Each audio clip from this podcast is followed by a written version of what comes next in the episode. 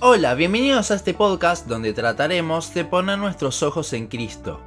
Continuamos con nuestro estudio sobre la salvación, este hermoso plan que Dios ideó para salvar al hombre y así revelarse para manifestar su gloria. La semana pasada vimos lo que Cristo hizo en la cruz, la expiación. Hoy veremos una consecuencia inmediata de ese sacrificio, la propiciación. Romanos 3:25 dice, a quien Dios puso como propiciación por medio de la fe en su sangre, para manifestar su justicia, a causa de haber pasado por alto en su paciencia los pecados pasados. Recapitulando un poco lo que venimos hablando en esta serie sobre la salvación, vimos en un primer momento que es un plan que Dios ideó antes de crear absolutamente todo para revelar y manifestar su gloria. Ya desde ese momento Él predestinó, escogió antes de la fundación del mundo, Efesios 1.4, aquellas personas que salvaría de la condenación por el pecado sin siquiera haberlas creado y sin siquiera haber transcurrido la caída. Avanzando en el tiempo vimos que el pecado del hombre en el Antiguo Testamento era cubierto por medio de sacrificios. A esto se lo llamaba expiación. Sin embargo, en la cruz Dios ofreció el más perfecto de los sacrificios, su Hijo, y no solo cubrió el pecado, sino que también lo limpió, lo eliminó de la cuenta. De esta forma, todos nuestros pecados se transfirieron a la cuenta de Cristo y Él pagó por ellos con su sangre, lo cual era lo que que la ley demandaba a cambio. A esto le conocemos como la imputación. Y con esto una pregunta que puede surgir es la siguiente. ¿No era más fácil directamente eliminar los pecados, no tenerlos en cuenta y listo? En otras palabras, hacer lo que hizo la expiación de Cristo, pero sin el sacrificio. Déjenme preguntarles otra cosa. ¿Para qué es la salvación? ¿Para que el hombre no se vaya al infierno?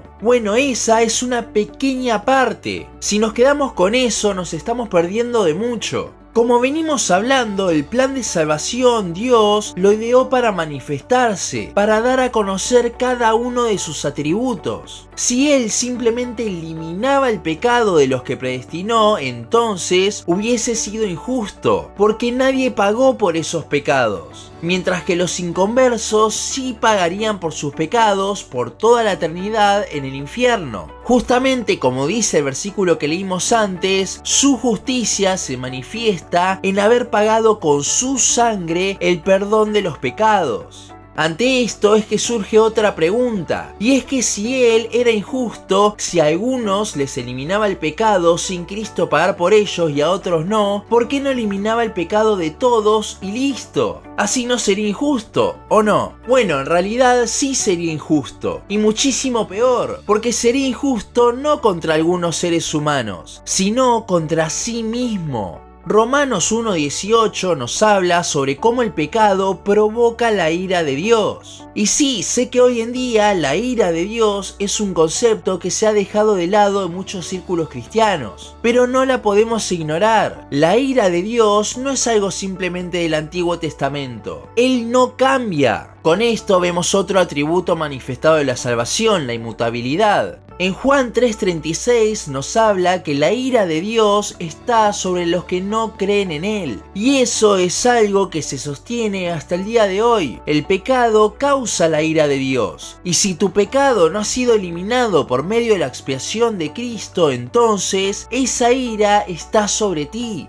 Ese versículo de Juan nos habla de una diferencia entre los que creen y los que no. Pero ¿por qué se da esa diferencia con respecto a la ira de Dios? Justamente eso es la propiciación. La propiciación se define como aplacar la ira de Dios. ¿Qué significa aplacar? Apaciguar, calmar. Dios ha sido grande en misericordia y lento para la ira con nosotros. Salmo 103.8. Pero ese cambio no fue gratuito. Cristo, por medio de su sacrificio, calmó la ira de Dios que recaía sobre nosotros. La justicia de Dios se ve manifestada en la salvación, en que esa ira no se calmó sobre el creyente porque sí, sino que fue porque justamente Cristo fue propicio por nosotros. Él tomó toda la ira de Dios que debería haber caído sobre nosotros y con eso logró que ya no estemos bajo esa ira.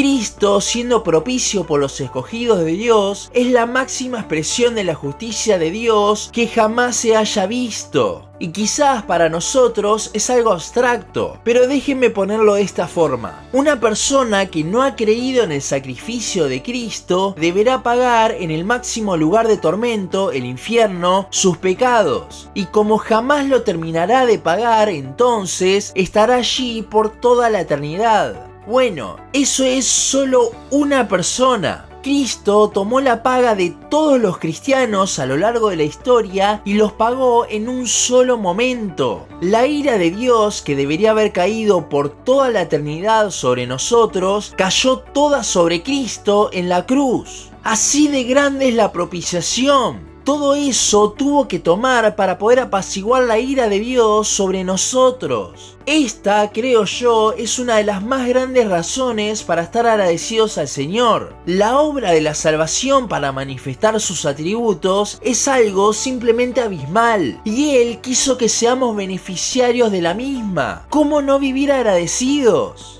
Entre más nos adentremos en este plan, más podremos apreciar la salvación tan grande que Él obtuvo para nosotros, y más viviremos impactados por la misma. Estudiar y reflexionar en la salvación, ver lo grande que fue la propiciación, es algo que nunca debemos olvidar. Es lo que realmente transforma nuestras vidas. Vivimos impactados por la obra más grande que ha existido y que va a existir hecha por Cristo mismo. Hasta aquí nuestro capítulo de hoy. Seguinos en Instagram, Facebook, YouTube y Spotify. En todas nos encontrás como Los Ojos en Cristo. También seguinos en losojosencristo.blogspot.com para leer el resto de nuestros blogs. Nos vemos en la siguiente ocasión.